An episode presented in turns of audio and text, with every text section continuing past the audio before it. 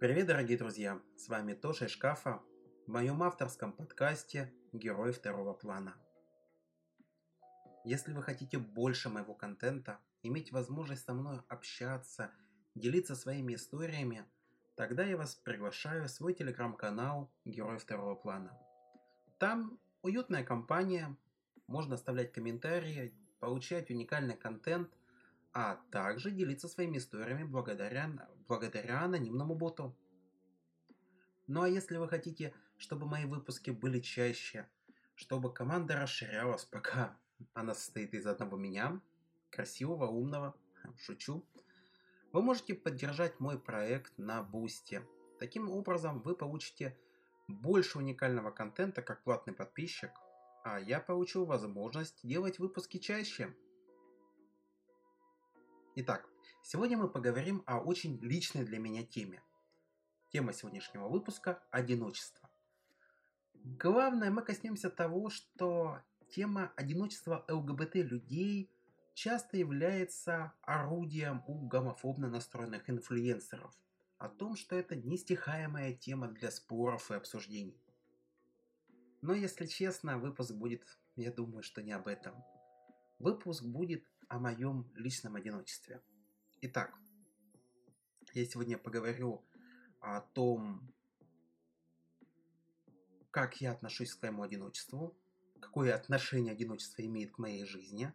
А, возможно, поговорю о исследованиях на эту тему и о том, ну, что такое одиночество в вопросе психологических каких-то моментов.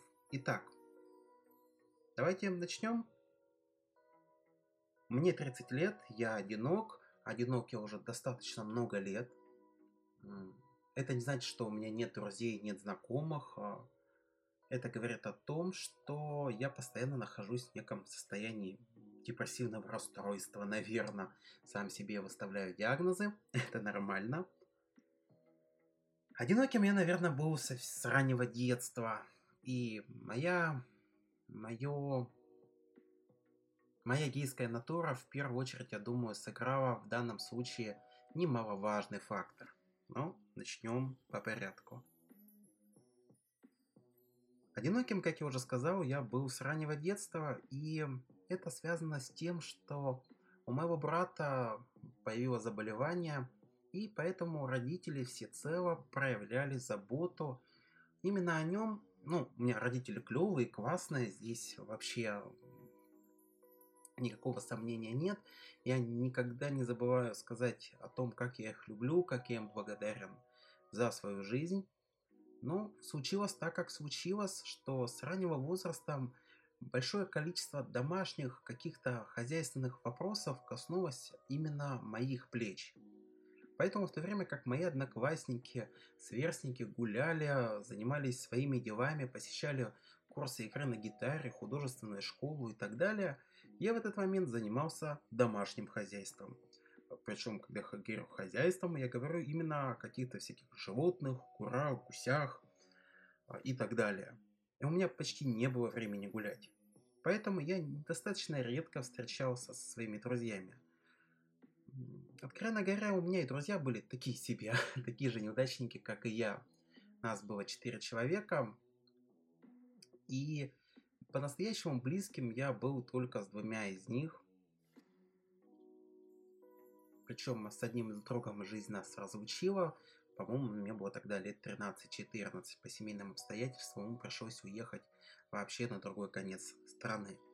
А вот с другим другом мы общались лет до 20, но об этом будет немного другая история. Итак, причем скучная история, вообще ничего. Поэтому забываем про этого персонажа. В большинстве случаев, занимаясь домашними хозяйственными делами, я очень часто уходил в свои фантазийные, вымышленные миры. И все развлечения получал сугубо из литературы. Поэтому уже в детстве я был одиноким, замкнутым парнем, который стеснялся своего финансового положения, а, проблем семьи и прятался в своем вымышленном мире. А если не ошибаюсь, а, такое умное слово, как астракизм. Могу ошибиться. И моя гомосексуальность, наверное, здесь является одной из причин, как я уже говорил, наверное, в первом выпуске, у меня не было особого влечения девочкам в моем возрасте, вообще отсутствовало это влечение. Нет, сам факт отношений меня, конечно, интересовал. Но о каких отношениях хочу, что я хочу от девочек и какая девочка мне будет нравиться, я абсолютно не знал.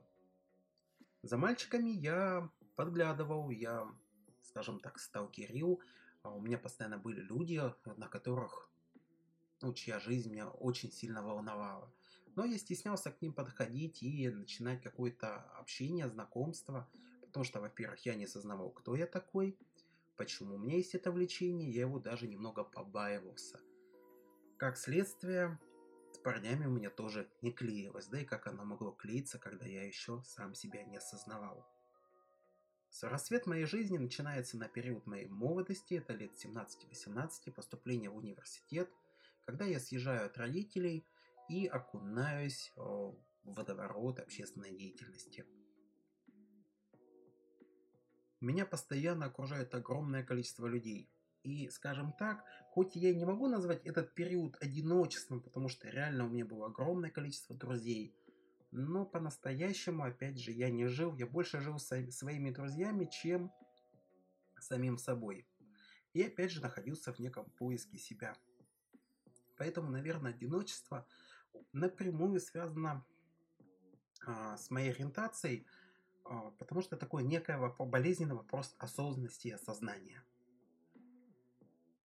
А, и все заканчивается вот эта моя бурная молодость заканчивается лет в 25, когда я вот к тому моменту уже осознал свою ориентацию, получил первый гомосексуальный опыт и принял предательство от очень близких друзей, очень важных для меня друзей. Моя жизнь, мягко говоря, рухнула, и я постарался в этот момент полностью уйти в работу. Оборвал вообще абсолютно все социальные связи и только работал ничем другим вообще не занимался. Именно в этот момент, а, мягко говоря, я по-настоящему ощутил себя одиноким. И чувствую до сих пор. Ну, это такая небольшая история моей жизни. Теперь перейдем а, не к саможалению. На самом деле я себя абсолютно в данном случае не жалею. Об этом и почему я еще расскажу немного позже. А, мы должны с вами коснуться более такого антропологического рассмотрения моего одиночества. Итак, одиноким человек может быть не со всеми. Ну, абсолютно не со всеми. В первую очередь надо понимать, что мы можем быть одинокими в семье. Это значит, что у нас нет определенного уровня доверия и контакта с членами своей собственной семьи. И здесь я чувствую полнейшее одиночество. Начиная от моих политических, социальных взглядов на жизнь и заканчивая достаточно гомофобными высказываниями моих родителей. То есть я их очень люблю, они очень любят меня, но мы абсолютно разные люди. Именно поэтому я не говорю им о своей сексуальной ориентации, а когда мы начинаем говорить о социальных каких-то взглядах на общество, о каких-то политических взглядах, это всегда заканчивается бурными спорами. И никакому логическому завершению это не приводит. Поэтому моя семья почти не знает ничего в моей жизни. Они не знают о моих проблемах, не знают о моих переживаниях. Зачастую они знают обо мне меньше, чем мои собственные коллеги или продавцы в соседних магазинах. Да-да, это отдельная история, что я очень много дружу с продавцами в магазинах. Теперь давайте коснемся темы одиночества с друзьями. И здесь я тоже одинок. Но для этого есть сразу несколько причин. Первая причина заключается, наверное, в моей травме, когда я потерял самых близких мне и дорогих людей, разочаровавшись в них. Так у меня образовалась некая психотравма. С тех пор я просто физически не могу подпускать э, людей достаточно близко к себе я все равно всегда держу определенный барьер. И пока что что-либо с этим сделать у меня просто не получается. Компенсирую я все это общение постоянным пребыванием в работе. На протяжении Но начиная, наверное, с возраста 13-14 лет, у меня почти всегда было минимум одна-две работы. И поэтому времени на общение с друзьями у меня физически просто не хватает. И, если честно, я, в принципе, еще раз повторюсь, не подпускаю их к своей жизни. На данный момент у меня есть два круга друзей. Первый круг друзей – это те, кто знает меня по моему настоящему имени, те, кто знает меня как определенного работника, это люди с университета, с работы, с каких-то общественных движений, либо общественных мероприятий.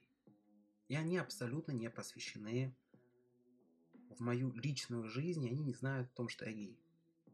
Ну, есть, конечно, несколько людей, которые посвящены в этот момент. Для меня это было огромным шагом, но в основе своей они об этом не знают.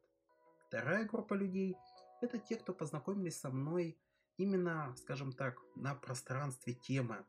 Они уже изначально меня знали как гея. И вот тут, кстати, интересный момент. Большинство из них даже не знают, где я работаю, кем я работаю, какая у меня семья. То есть, скажем так, а, биполярочка на вайте. То есть, я не могу позволить им смешиваться между собой. И таким образом я сам создаю одиночество с друзьями, потому что ни одних я достаточно близко не подпускаю к себе, ни других близко к себе и не подпускаю. Что я их в какой-то мере стесняюсь, хотя, откровенно говоря, я стесняюсь не их, те немногие, кто является моим очень близким другом и моим слушателем, в данном случае моего подкаста, поймите, я стесняюсь на самом деле себя. Этот, этот подкаст и есть какой-то мере рефлексии моя психотерапия. Я к этому приду. И даже на самом деле вот почти трехнедельная подготовка этого выпуска уже является причиной, что мне было страшно, стыдно признаться самим перед собой о том, что мое одиночество – это продукт не моего облика, то есть моего тела, не того, что люди вокруг плохие, редиски и так далее – а потому что я сам, к несчастью, выбрал именно такой путь, что мне проще забиться в уголочек, спрятаться в работу и ни с кем не общаться. И при этом постоянно грустить и испытывать определенное, определенный дискомфорт. Ну, отлично. Мы разобрали мое одиночество в семье, мое общ... э, одиночество с друзьями. И теперь стоит коснуться а, одиночество с партнерами, тут же можно сказать, ну окей, с друзьями у тебя такие проблемы, трудности, с семьей тоже, тогда почему бы тебе не найти человека и утонуть в нем? Да вот тут и есть проблема. Во-первых, как и с друзьями, для меня очень важный элемент не только общего доверия к человеку, но еще и должна возникнуть некая искра. То есть далеко не каждый человек а, далеко не каждый человек я готов буду подпустить к себе близко. В иных случаях я просто испытываю физическое, физический дискомфорт. Более того, если ко мне прилагать слишком много давления, а, скажем так, ну не навязываться, наверное, это неправильно, слишком оказывать мне много внимания, у меня выстраивается барьер. Мне неприятно, мне некомфортно, и я начинаю избегать общения с человеком. Тем более, что у меня всегда 2-3 работы, и мне это, делаю, мне это делать очень легко и просто, потому что времени на самом деле и так нет. А добавить к этому общественную деятельность, добавь, э, добавить к этому то, что я веду подкаст, увлекаюсь фотографией. На самом деле я постоянно чем-то занят. Либо сижу и вечерами жалуюсь себе самому на то, как мне одиноко, как мне плохо. Либо тем немногим, кто посвящен самые сокровенные тайны моей жизни. Так вот, с партнерами, чтобы просто наладить отношения, должно произойти... Я очень требовательный к партнеру. Я далеко не каждому готов дать шанс. А еще раз, должна возникнуть некая очень тонкая, даже неосознанная какая-то связь. И такая связь возникала, возникала не единожды, но как раз-таки стоит понимать, что далеко не все люди, которые а, при виде которых, общение с которыми возникает это такой красный флажочек, потенциальный партнер, не все они видят меня в качестве своего партнера. И это нормально.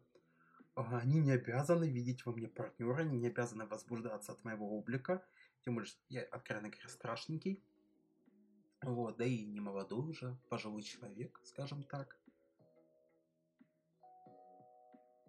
Была у меня такая история, приехал ко мне один знакомый как-то в гости, а, мы выпили, потом сидели, смотрели кино, и я почувствовал а, свою коленку, точнее, как кто-то прикасается к моей коленке. Откровенно, момент, откровенно говоря, к тому моменту у меня уже не было секса, наверное, месяцев пять, и мне дико хотелось секса. А, секса в моей жизни очень мало. Об этом я сейчас расскажу подробнее. Но меня не было искры с этим человеком. Поэтому я взял пальцами, отодвинул эту руку и помахал пальчику. Не для тебя росла эта розочка. И на этом наше общение на самом деле прекратилось.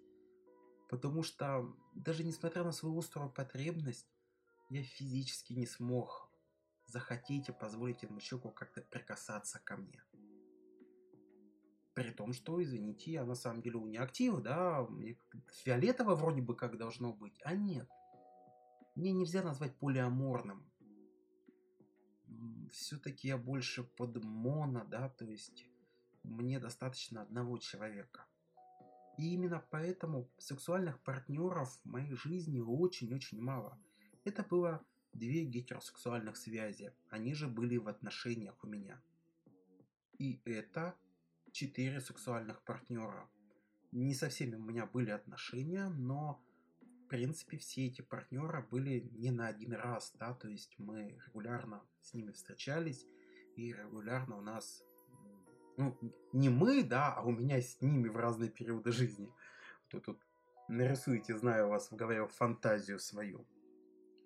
Итак, что же можно, как же можно резюмировать сегодняшний выпуск на самом деле? Главный вывод. Одиночество создается самим человеком. Мое одиночество, к несчастью, это, да, проблема моих детских травм, да, проблема моих других психотравм, но это мои проблемы, проблемы, которые я не проработал и по какой-то причине прорабатывать пока не собираюсь чья-либо помощь на самом деле здесь не очень актуальна, потому что спасение утопающих – это дело рук самих утопающих. Если человек позволяет себе быть одиноким, значит так и будет. Стоит ли нам помогать одиноким людям? Однозначно. Протягивать руку, помогать им, проявлять им внимание, хотя бы просто позвонить или написать. Если они избегают вашего общения, стоит ли навязываться? Я думаю, нет. Стоит обозначить себе позицию, что мы тебя всегда ждем, мы тебя любим и уважаем. А большего от вас не зависит. Что касается одиночества в отношениях. Ну, в первую очередь, когда у вас что-то не складывается, надо понять, что не складывается все не так, как вы хотите, ну, надо понимать, что не котенка вы завели, а живого человека, человека, который со своими травмами, со своими особенностями нервной системы, своей психологией, личностными особенностями. Если вы считаете себя недостаточно хорошими для отношений, некрасивыми, глупыми, толстыми, худыми, то вопрос уже к вам, займитесь самим собой. Я 10 лет жаловался, что я такой некрасивый, пухлый и все остальное. Я пошел в конечном итоге в зал. Потому что я понимаю, что партнеры не, обяз... не обязаны любить меня таким, какой я есть. Но и мне самому не очень комфортно быть таким, какой я есть. Надо что-то себе менять. Если вас не устраивает ваш партнер, тогда даже на этапе просто знакомства надо себе задать один простой вопрос. А того ли человека я выбрал?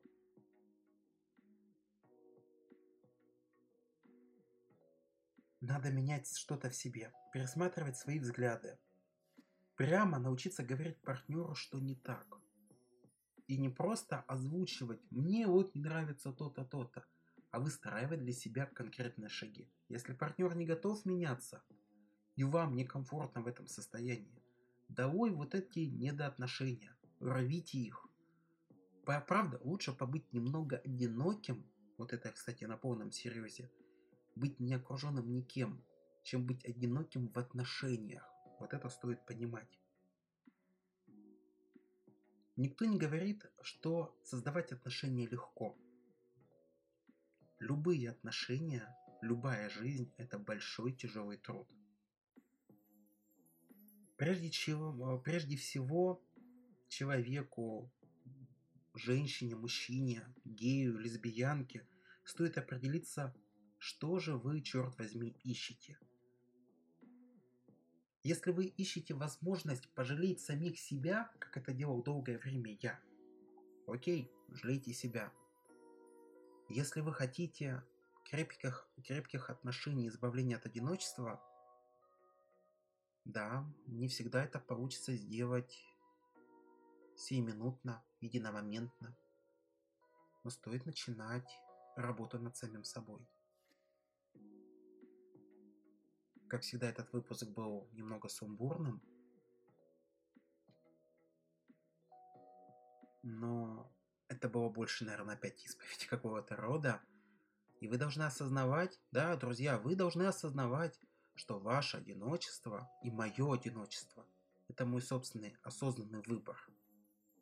Как и выбором является то, что я хочу от этого одиночества избавиться. Если я в чем-то не прав, расскажите, пожалуйста, в моем телеграм-канале, а, какой я неправильно мыслящий мудак, Будет окей, я выслушаю любое мнение. Если у вас есть своя тема, своя история одиночества, вы тоже можете ее рассказать. Либо прям там в комментариях, либо через анонимный чат, точнее анонимного бота, я сделаю спецвыпуск, где расскажу вашу историю одиночества. Но не стоит понимать, вот в этот момент обязательно, помните, друзья, если вы не справляетесь со своим одиночеством, обязательно обращайтесь к психологу, к психиатру. Существует огромное количество анонимных линий. Да в конце концов, у меня среди моих подписчиков есть несколько психологов. Я знаю, есть несколько социологов. Я в том числе знаком с психологией. Напишите в анонимный чат. Друзья, мне нужна психологическая помощь. Я себя чувствую одиноко, я не вывожу это состояние. Я думаю, кто-нибудь обязательно из нас поможет. Друзья, на полном серьезе. Подписывайтесь на мой телеграм-канал Герой второго плана. Поддерживайте, пожалуйста, меня на, бусте, на бусте. Уже заговариваюсь. Ну и во свое мнение о одиночестве и о моей истории жду, пожалуйста, в комментариях. Всего доброго, друзья. До свидания, до новых выпусков.